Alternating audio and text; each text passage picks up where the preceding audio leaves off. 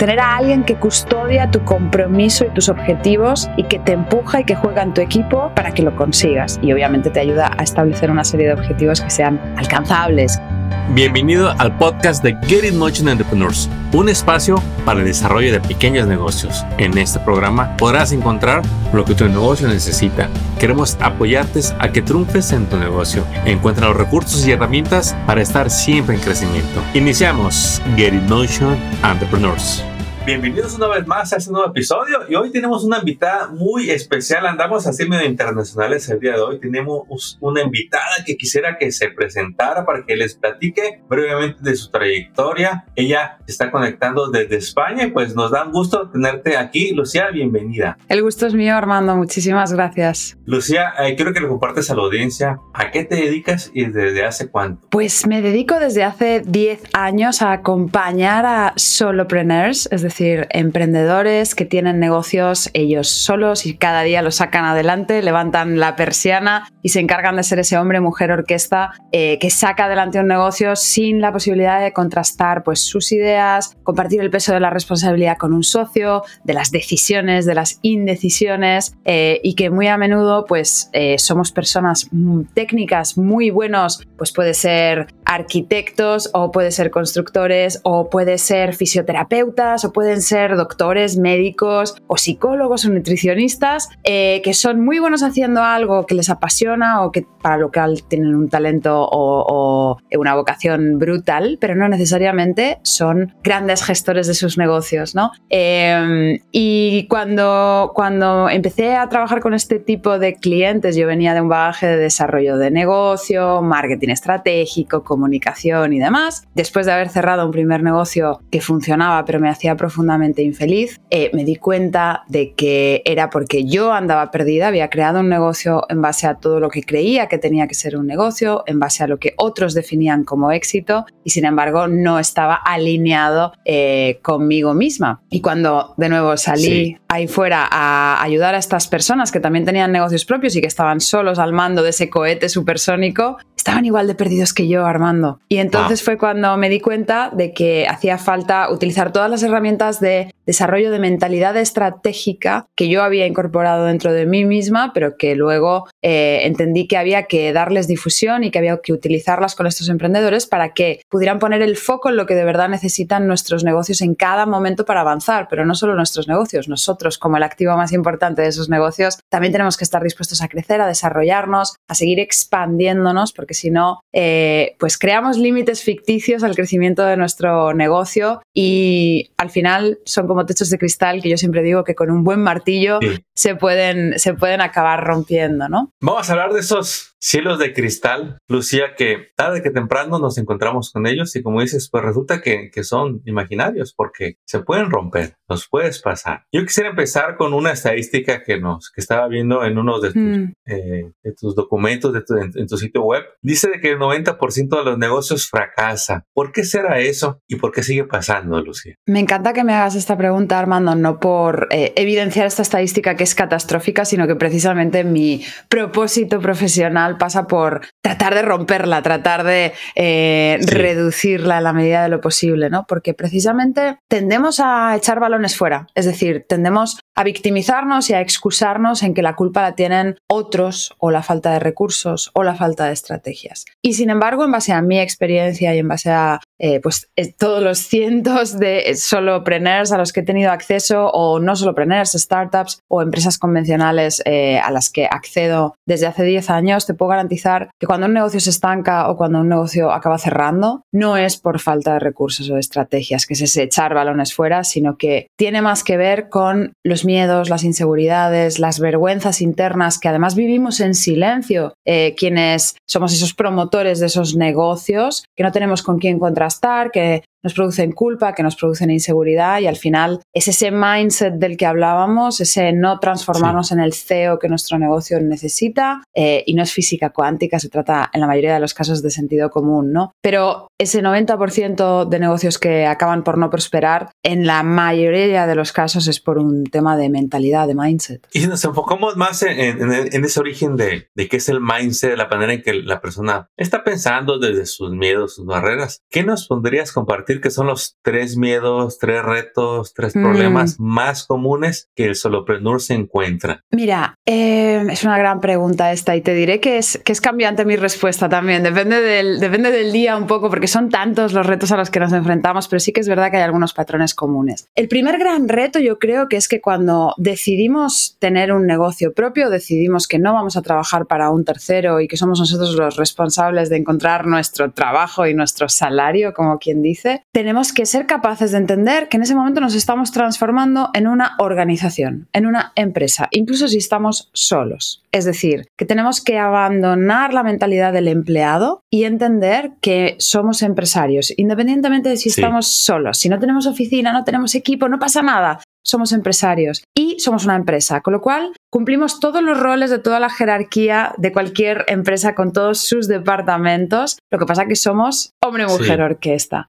El problema es cuando seguimos abordando la toma de decisiones, la gestión del tiempo, la gestión de los recursos desde la perspectiva del empleado. Entonces es cuando nos acabamos estancando, eh, muy a menudo nos quedamos en esa fase de supervivencia en la cual, bueno, tenemos el agua más o menos por el cuello, eh, de forma como constante a lo largo del tiempo y eso es eh, bastante cansado y demandante y agotador y acaba con muchos negocios desafortunadamente porque es verdad que es una fase durísima y nos impide llegar como a la fase de crecimiento, ¿no? Diría que es este, este primer gran cambio y no es un cambio que se produce de la noche a la mañana, pero como mínimo el abrazarlo con ilusión, el abandonar esa mentalidad de empleado y empezar a pensar de manera estratégica, levantar la vista y mirar hacia el futuro y entender que un negocio es una maratón, no es un sprint, ¿no? Entonces hay que construir una hoja de ruta eh, que nos permita llegar allá donde queremos llegar. Y ahí eso me lleva a la al segundo gran obstáculo o el segundo gran reto de los solopreneurs, que es, por lo general, eh, en base a estos eh, pensamientos limitantes o cielos de cristal de los que hablábamos eh, anteriormente, que vienen del país en el que hemos nacido, la cultura en la que nos hemos criado, la familia concreta, el estatus socioeconómico eh, o, bueno, elementos determinantes como estos, pero que no los hemos elegido y no los cuestionamos hasta que nos damos permiso para hacerlo, pues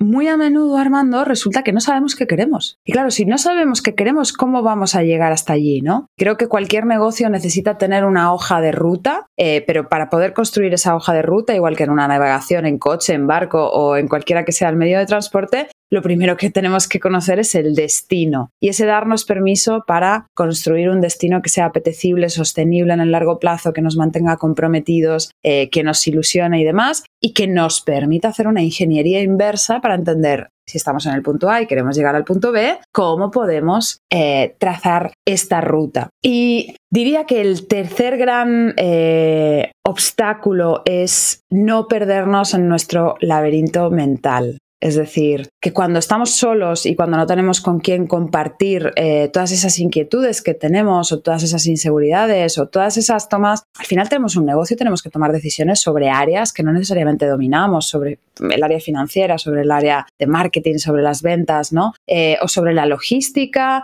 o sobre las compras, el abastecimiento, lo que sea. Somos normalmente expertos en áreas muy concretas y las demás se nos escapan. Em, y lo que nos sucede es que tratamos de ponerlo todo en marcha y todo para allá, cuando en realidad eso no funciona. Hemos de ser capaces de poner el foco en lo que nuestro negocio y nosotros mismos necesitamos en cada momento para avanzar. Y desde mi perspectiva o desde mi abordaje, la mejor manera es hacer un pacto con la realidad, es decir, entender muy bien en qué fase de desarrollo se encuentra tu negocio, porque no es lo mismo cuando tú estás validando si eso que tú quieres crear tiene sentido y hay un público preparado para comprar, eh, que si estás en fase de arranque, que lo que necesitas es conseguir más clientes y eh, generar más ventas, que si estás en crecimiento, que ya tienes muy claro qué es lo que vendes, a quién se lo vendes y lo que necesitas es exponerte y darte más visibilidad para conseguir más clientes parecidos, o si llegas a una fase de madurez y tienes la oportunidad de expandirte, bien sea eh, pues en mercados digitales o porque haces comercio internacional, abres, pues tienes restaurantes y abres un par de restaurantes más en modelo de franquicia o lo que sea. Entonces, dependiendo del momento y la fase de desarrollo de cada uno de nuestros negocios y entendiendo que cada modelo de negocio tiene necesidades distintas y que lo que les funciona a unos no les funciona a otros y que lo que funciona en un momento eh, determinado, no,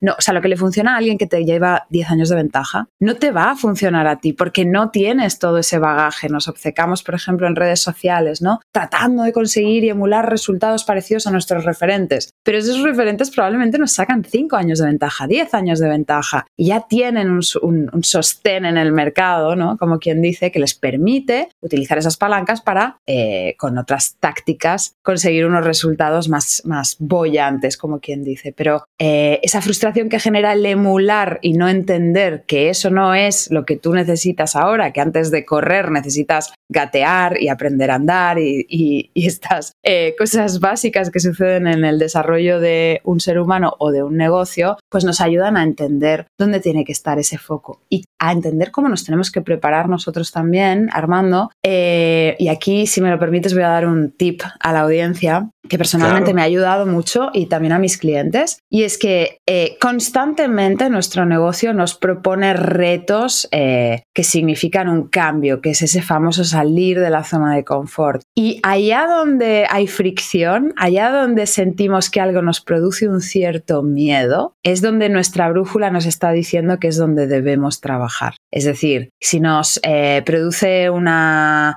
incomodidad el tener que salir y vender hacer esa llamada, mandar ese correo electrónico, esa propuesta, ir y llamar a una puerta determinada, eso es precisamente lo que tenemos que hacer. Si la visibilidad es lo que nos está incomodando, incomodando, tenemos que trabajarnos nosotros y entender qué es lo que nos produce fricción para liberarnos y poderle dar la oportunidad a nuestro negocio de crecer y de expandirse. Y, y creo que es un ejercicio hermoso, como lo es la paternidad o la maternidad, que te obliga a hacer cosas que por ti no harías, pero que por tu criatura, que en este caso es tu negocio, pues las tienes que hacer y, nos permite pues, pues crecer de una manera increíble y demostrarnos que somos capaces de mucho más de lo que imaginamos. Wow, Lucía, nos has compartido tanto. Voy a resumirle los tres puntos a la audiencia. Número uno, pues nos sentimos solos y tenemos muchas indecisiones. Estamos hablando de los tres obstáculos comunes que se detectan en los solopreneurs. Ese dueño de negocio que todavía está solo y o que le gusta trabajar muy independiente. También se encuentra como segundo punto con que pues estamos listos para trabajar, pero no queda claro lo que queremos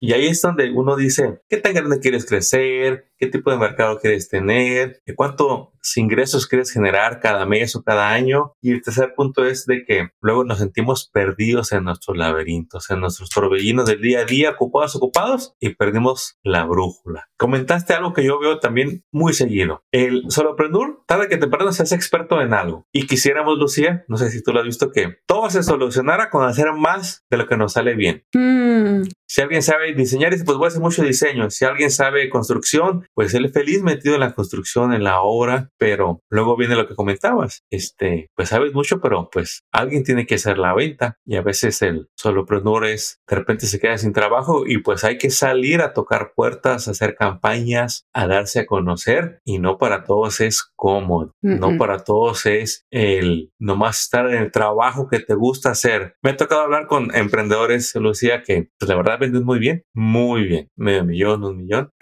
Sorpresa, no, tienen dinero, Lucía, porque ah. eso de administrar, eso de los números, no es lo de ellos, no les gusta, les duele la cabeza. ¿Cómo podemos mantener ese enfoque, Lucía, en lo que hay que trabajar en el negocio y no nada más en lo que nos gusta? Mm.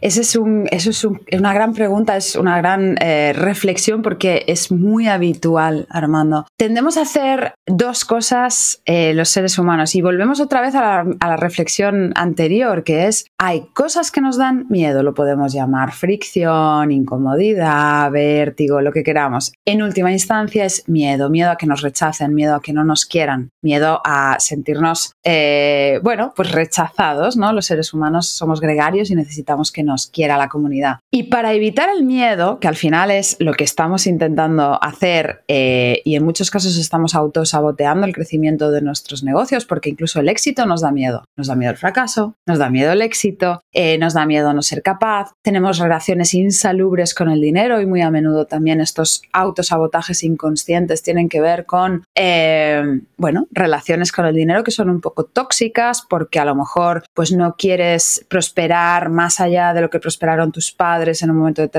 para que pues no les dejen un mal lugar o las mujeres es muy habitual todavía que tengan ciertas fricciones o barreras a la hora de ganar más dinero que sus maridos y autosabotean inconscientemente el crecimiento de sus negocios para que eso no suceda, ¿no? Y al final, eh, pues con tal de evitar aquello que nos produce dolor, que es el miedo, que es ese fantasma o ese monstruo en el armario que nos hemos inventado nosotros mismos, tendemos a refugiarnos en dos cosas, que es, como tú muy bien has dicho, aquellas tareas que dominamos y nos producen un cierto placer, porque son las que hemos elegido como técnico, em, o aquellas tareas que nos mantienen muy ocupados haciendo nada a toda pastilla, porque no son más cómodas que esas que nos generan incomodidad, que por lo general tienen que ver con la venta. Es verdad que con los números, con la gestión de los números y con las ventas, pero no le podemos dar la espalda a lo que sucede en nuestro negocio, porque al final los números son un reflejo de tu compromiso con tu negocio, son un reflejo de lo que está sucediendo en tu negocio y del valor que estás aportando al mercado. Y nos tienden a dar miedo porque sentimos como que son ciencias que están alejadas de eh, lo que nosotros sabemos hacer, ¿no? De la profesión que nosotros hemos aprendido. Yo soy de letras puras, yo lo que he estudiado ha sido siempre de literatura, lenguas, historia, arte y demás. Y durante un tiempo yo misma le daba un poco la espalda a mis números porque sentía que era algo que escapaba a mi capacidad, pero no es cierto. Como emprendedores, lo único que tenemos que entender son los fundamentos de todas las áreas esenciales dentro de nuestro negocio. Y los fundamentos nunca son demasiado complicados. Son eh, bases sencillas de comprender que podemos eh, entender para poder tomar decisiones estratégicas, para poder estar al tanto de lo que sucede y para poder trazar estrategias de crecimiento y de contención también del caos, como, como quien dice, ¿no? Em, yo creo que tiene que haber un pacto con uno mismo de responsabilidad y de conciencia de que eh, todo en la vida es un equilibrio entre el yin y el yang, lo que nos place y lo que no, nos, eh, lo que nos disgusta, digamos, y que a todo se le puede acabar cogiendo el gusto. A mí vender era de esas cosas que también me producían una cierta fricción, hasta que entendí, por ejemplo, que vender es estar al servicio de tu cliente y casi es una obligación moral. Si yo puedo hacer que un emprendedor se empodere y lidere con seguridad su negocio y haga que ese negocio próspero impacte en la vida de un montón de otras personas que serán sus clientes, es casi una responsabilidad moral el conseguir que estos clientes míos descubran que estoy ahí y yo les pueda ofrecer mis servicios, porque es ese impacto que, generas, ¿no? Y no hay nada de malo en la venta, simplemente es una persona que tiene un problema y lo sabe, que lo quiere resolver y que va a estar encantada de pagar para encontrar en ti una solución óptima y un atajo a ese problema, anhelo, deseo, necesidad. En cada caso, obviamente, es diferente, ¿no? Eh, y para lo que pueda servir, pues yo diría que hay que, que hay que enamorarse también de esas partes que en el fondo no dejan de producirnos un cierto temor porque no nos sentimos capaces quizá eh, o porque tenemos una imagen distorsionada de esa acción que estamos eh, poniendo en marcha. Wow. Lucía, quiero que empecemos a ir cerrando este tema para que el emprendedor que nos está escuchando, la audiencia diga, hoy me llevo esto. Yo soy alguien así, me, me gusta eso de solopreneur, no me gusta trabajar con mucha gente, pero tengo estos retos.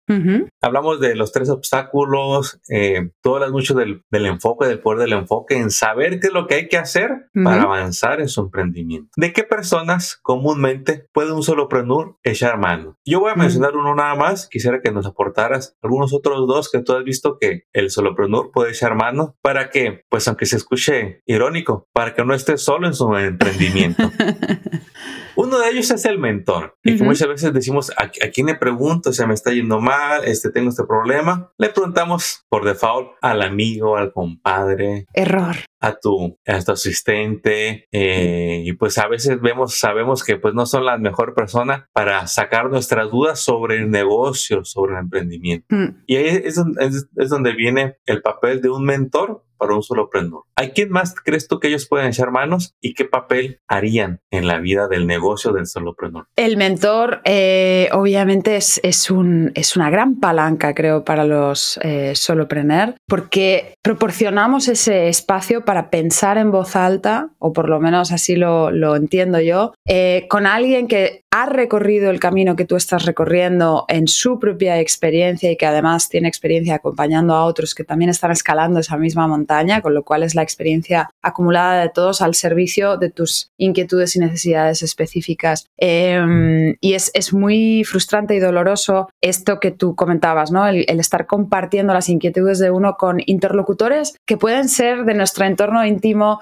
eh, personas que nos aportan muchísimo, pero que en este caso concreto que tiene que ver con resolver dudas del negocio no nos pueden ayudar porque no saben eh, lo que es sacar un negocio adelante. El mentor sería uno de ellos. Como segunda, eh, como segunda figura, te diría que no sería una persona, sería un colectivo creo que es importantísimo rodearnos de personas que lo entienden y que nos entienden, es decir, de otros empresarios, independientemente de si son solopreneurs o no. Eh, cualquier otra persona que, si tienes un restaurante, por ejemplo, en tu barrio seguro que hay eh, otra persona que tiene una tintorería y otro que tiene una tienda de zapatos y otro que tiene, pues el invitar a esas personas a tomar un café para poder compartir, aunque su negocio no sea exactamente igual que el de uno, pero sí que están escalando esa misma montaña, sí que van a resonar con muchas de tus problemas, de tus inquietudes y demás. Y unos estarán en unos pasos más arriba, como dicen los escaladores, y otros más abajo, o unos en un lado de la montaña, pero nos podemos ayudar y podemos jalar uno de los, eh, los unos de los otros, ¿no? Eh, pues yo esto lo he resuelto de esta manera. Ah, mira, pues eh, llama a esta persona que a mí me resolvió esto porque no sé qué, ¿no? Este community manager, o hazte unas buenas fotos, mira, te pasó el contacto, ¿no? El crear comunidad yo creo que es esencial, sentirnos rodeados,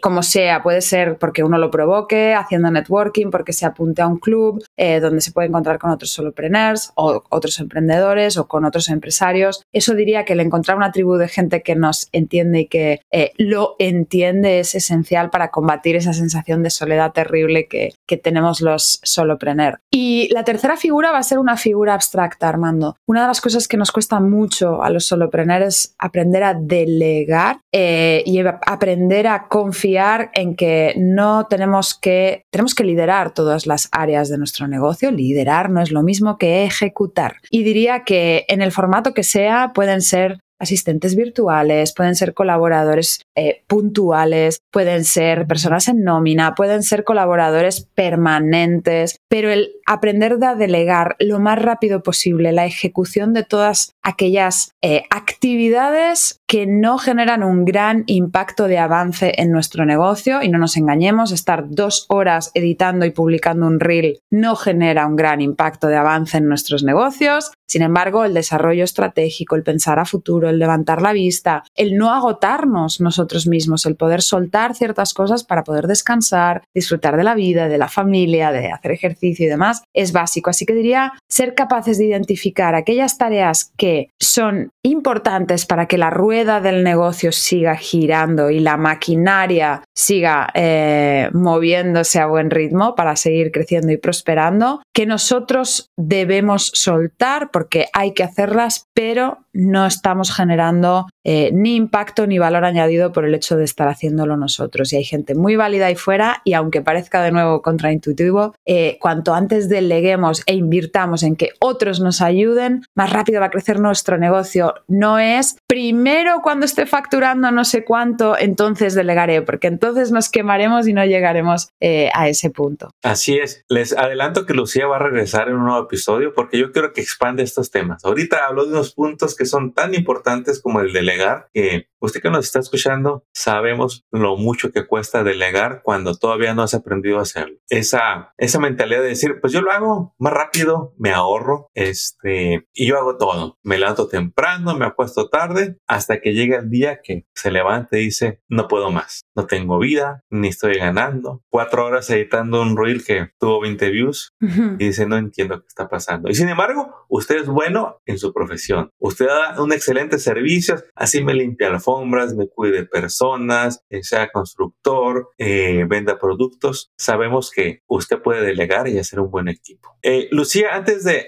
terminar con este episodio, ¿tendrás una historia que nos puedas compartir de alguien que llegó contigo y que hoy por hoy está disfrutando su éxito, cualquiera que sea, de que diga, estaba atorado, pero mira, llegué, me dejé mentorear por Lucía y hoy tengo esto? Absolutamente. Em, te voy a poner un ejemplo que, que responde a varios, a varios clientes que son doctores en medicina. Y es curioso porque eh, en España particularmente no es como en Estados Estados Unidos y la sanidad pública está como muy instaurada en la sociedad y a los médicos de alguna manera durante toda su, carrera formativa ¿no? se les inculca que han de sanar y curar al otro y salvar al otro por amor al arte. Y he tenido muchos casos de, mm, doctores en medicina que han decidido dejar de trabajar en un hospital o dejar de trabajar para el Estado, eh, en lo público, en lo privado, da igual, y crear su propia consulta. Pero en el momento en el que uno crea su propia consulta, ya sea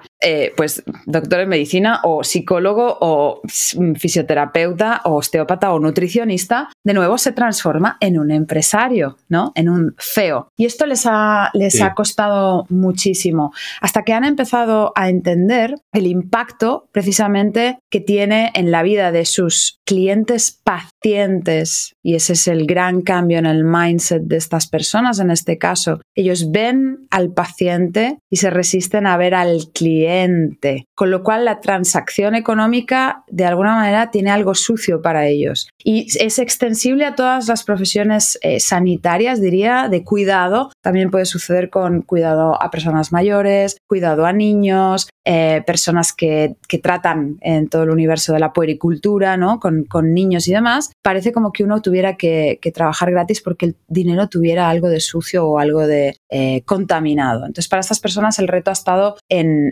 entender que no hay nada de, de, indigno en eso, en entender el valor y el impacto que tienen sus clientes más allá de verles como pacientes, esa solución que ellos les ofrecen y en el ir limando todas esas asperezas y fricciones que les generaba la venta de tal manera que pudieran sacar su mensaje al mundo, darse visibilidad sin sentirse agobiados por el hecho de que de vez en cuando, obviamente hay que recordarle a la gente que si quieres que yo te atienda, pues pincha aquí y reserva, ¿no? O llámame o eh, eh, entra en mi, en mi consulta. Wow, han hecho el cambio y pues el resultado se ve una vez que se dejaron guiar por un mentor que los saca de donde estaban para llevarlos a donde ellos querían estar. Y de hecho, perdona que para cerrar el ejemplo, tengo una clienta, por ejemplo, que en un, en un año eh, ella me contrató para dar el salto de dejar su trabajo eh, como médico trabajando en, para el Estado y montar su propia consulta. Le costó mucho hacer ese salto, lo dio eh, cogida de mi mano y empujada por mí al mismo tiempo, que es, es al final